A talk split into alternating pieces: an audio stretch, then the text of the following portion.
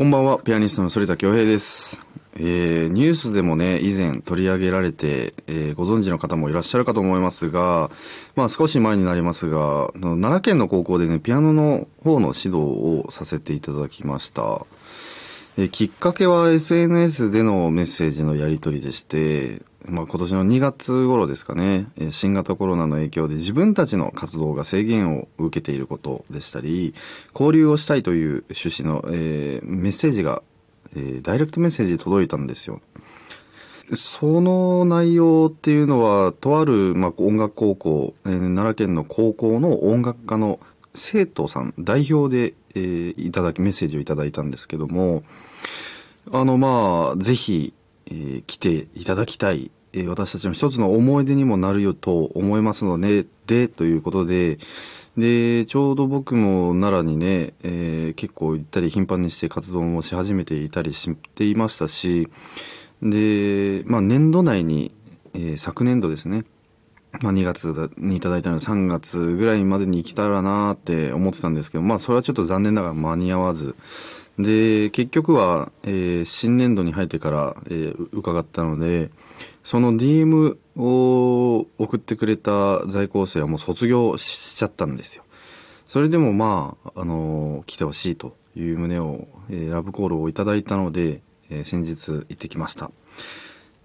レッスンというか、まあクリニックみたいな感じで、時間も限られていましたので、1時間の枠に、まあ5時間目の授業に僕が2名ほどのピアニスト、えーの演奏を聞いてアドバイスをしてみたり、で、6時間目の授業では、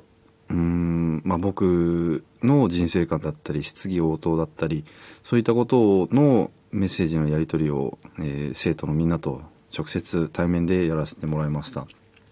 まあでもね、あの、びっくりしたこと、まず一つ目にびっくりしたのが、あの、クリニックで、プライベートでね、あの、DM をいただいて、あ、わかりましたって、まあ、スタッフの方から返させてもらって、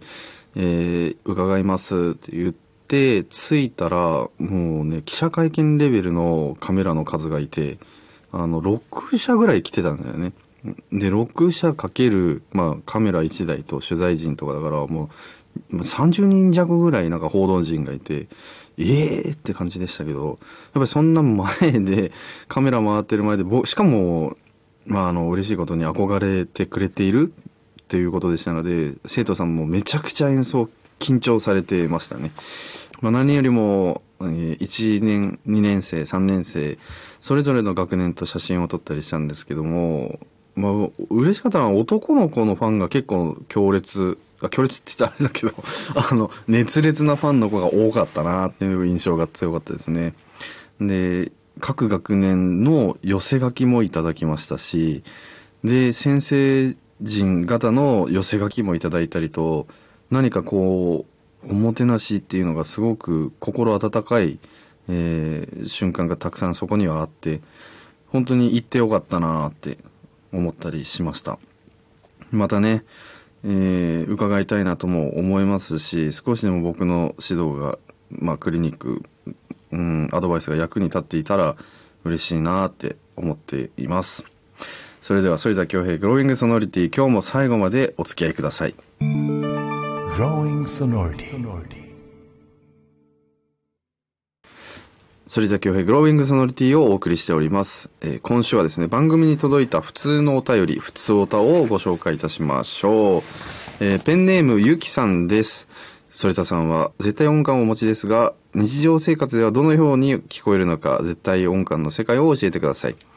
例えば山手線の駅のホームベルの音が具体的に途上町の〇〇といったように聞こえるのですか？私は子供の頃にピアノを少しだけ習っていたので、相対音感の方はあるようですが、例えば学校のチャイムはミード、レーソー、ソドミードと聞こえるのですが、何調かはさっぱりわかりません。絶対音感にまつわるエピソードがあれば教えてください。えーお便りありがとうございます。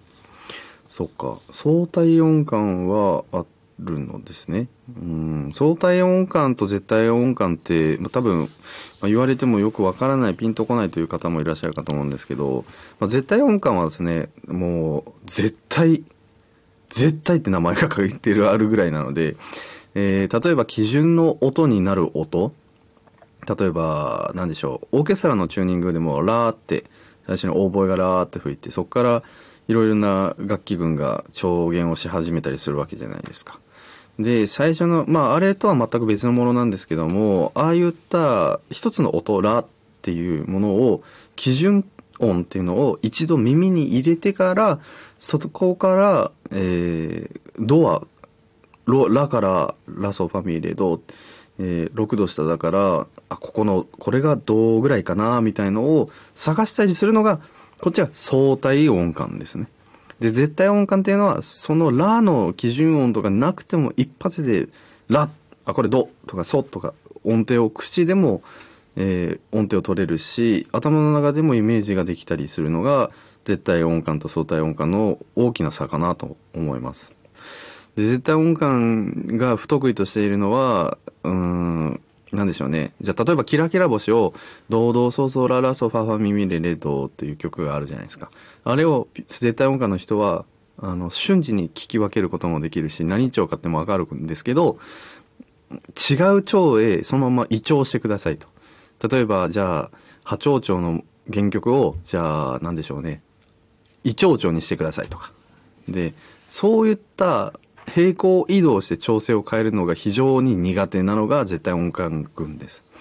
でも相対音感の持ち主っていうのはそれが全然苦じゃないんですよね。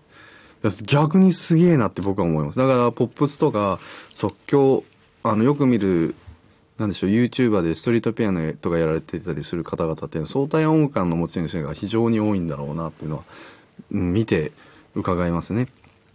まあ、結局の質問の答えなんですけど、まあ、あの駅とかのホームベルホームベルの音があの何調に聞こえたりっていうのはでもちろん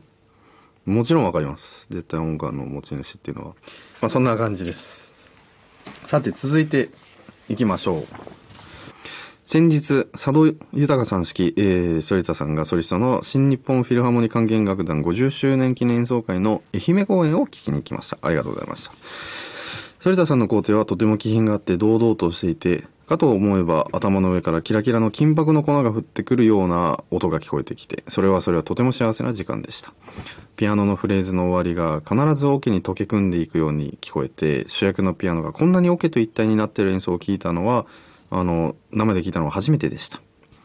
まるで反田さんの指先の下にサッカーボールが転がっていてそのボールがオーケストラとピアノの間を行ったり来たりしているように感じました。アンコールも聞きたかった、えー検定を弾いてくださりありがとうございました。この瞬間に生きててよかったそう思いました。また松山にも来てくださいね、えーペンネームエチュードより。えーいやいや来てくださってありがとうございました。なんかねすごい良かった記憶はありますけどまどの声もすごい良かったんですけどね。でもとりわけなんていうかこう自分の音楽、まあ、ベートーベンをこう十何回今回弾いてぱりうんこの皇帝っていう像がすごく今後の人生において浮き彫りになってきたことがたくさんあってやっぱりね有名な作品ほどお客さんにも先入観だったり固定概念っていうのがもうすでに頭の中であってそれをうまくこう固定概念を覆しに行くっていう挑戦もしましたしだけどもまあベートーベンっていうスタイルからはみ出てはいけませんですしいやでもそれにしてもあのすごく溶け込んでいくように聞こえてっていうのは嬉しい表現の仕方ですし金箔の粉が降ってくるようなっていうのは本当にまたこれもウィーン音楽ならではの表現の仕方だと思いますのでありがとうございます。これからもね工程はもうもう完全にお箱になったのでまた今後も弾いていきたいなと思っています。まあ佐渡さんのとのツアーっていうのはもうこれで何公演目かな。佐渡さんと共演させてもらったのも50回目ぐらいに当たるかと思うんですけど。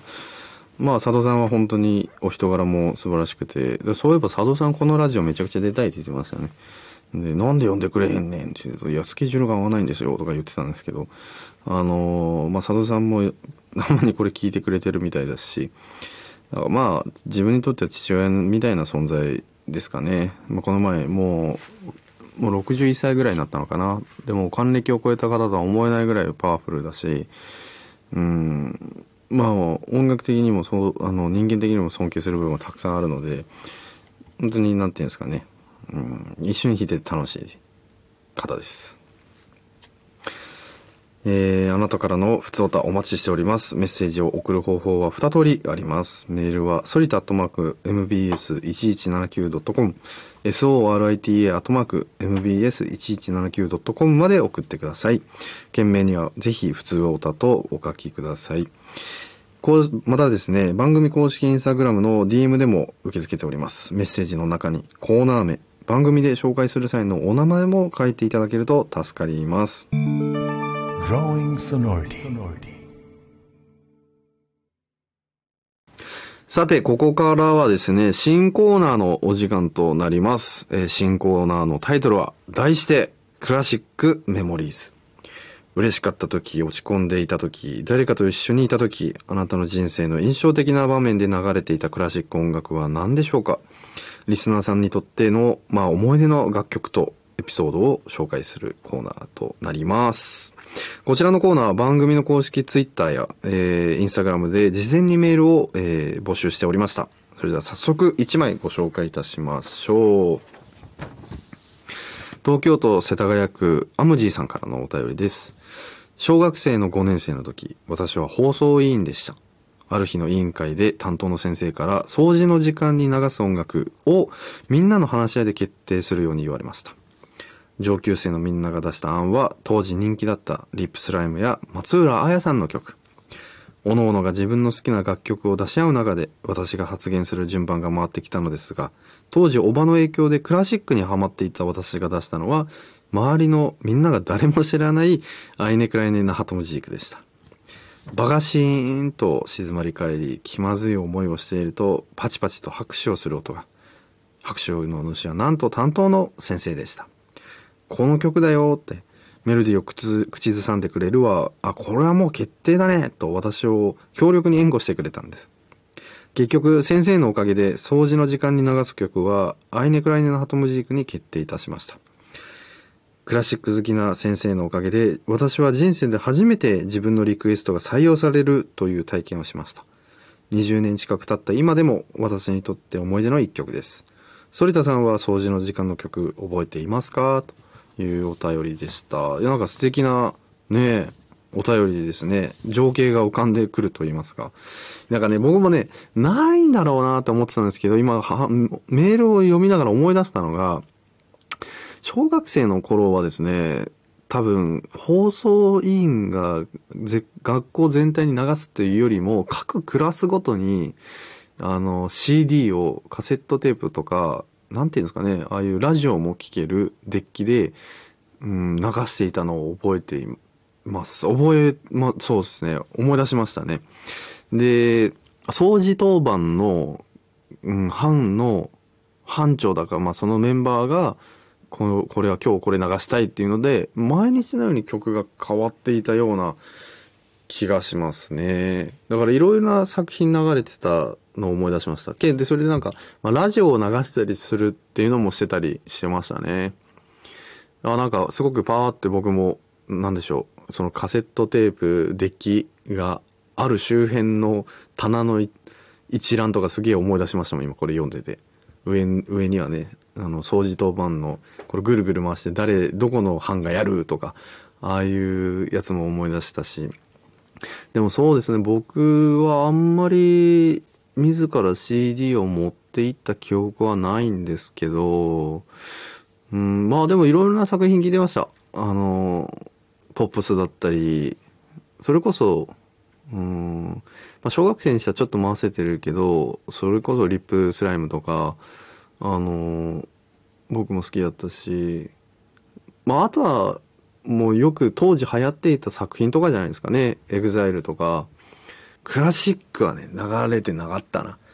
誰も興味なかったし、まあ、僕も興味なかったんで、全然流してない記憶があります。いや、でもなんか、すごい、エムジーさんのね、こうお便り読んですごく当時の風景とかこんな思いでこの曲好きになったんだな、みたいな素敵なエピソードをいただけたので、とてもなんか心が温まりましたね。アイネ・クライネのハトムジークは、えーモーツァルト作曲の、えー弦楽のための、えー作品なんですけども、僕にとってもやっぱりこれはね、少し思い出深くて、あの、12歳の時に僕オーケストラ振ったっていう話をどっかでしたか覚えてないんですけど、あの、僕は初めてオーケストラ振った曲がチャイコフスキーの、えー、まあ、チャルダッシュっていう白鳥の湖からの作品なんですけど、な、実はアイネクライネ・ナトムジークとハンガリー舞曲5番も課題曲だったんですよね。なので、えー、アイネクライネ・ナトムジークをめちゃくちゃ小学生6年生の時に勉強したなっていうイメージはあったりします。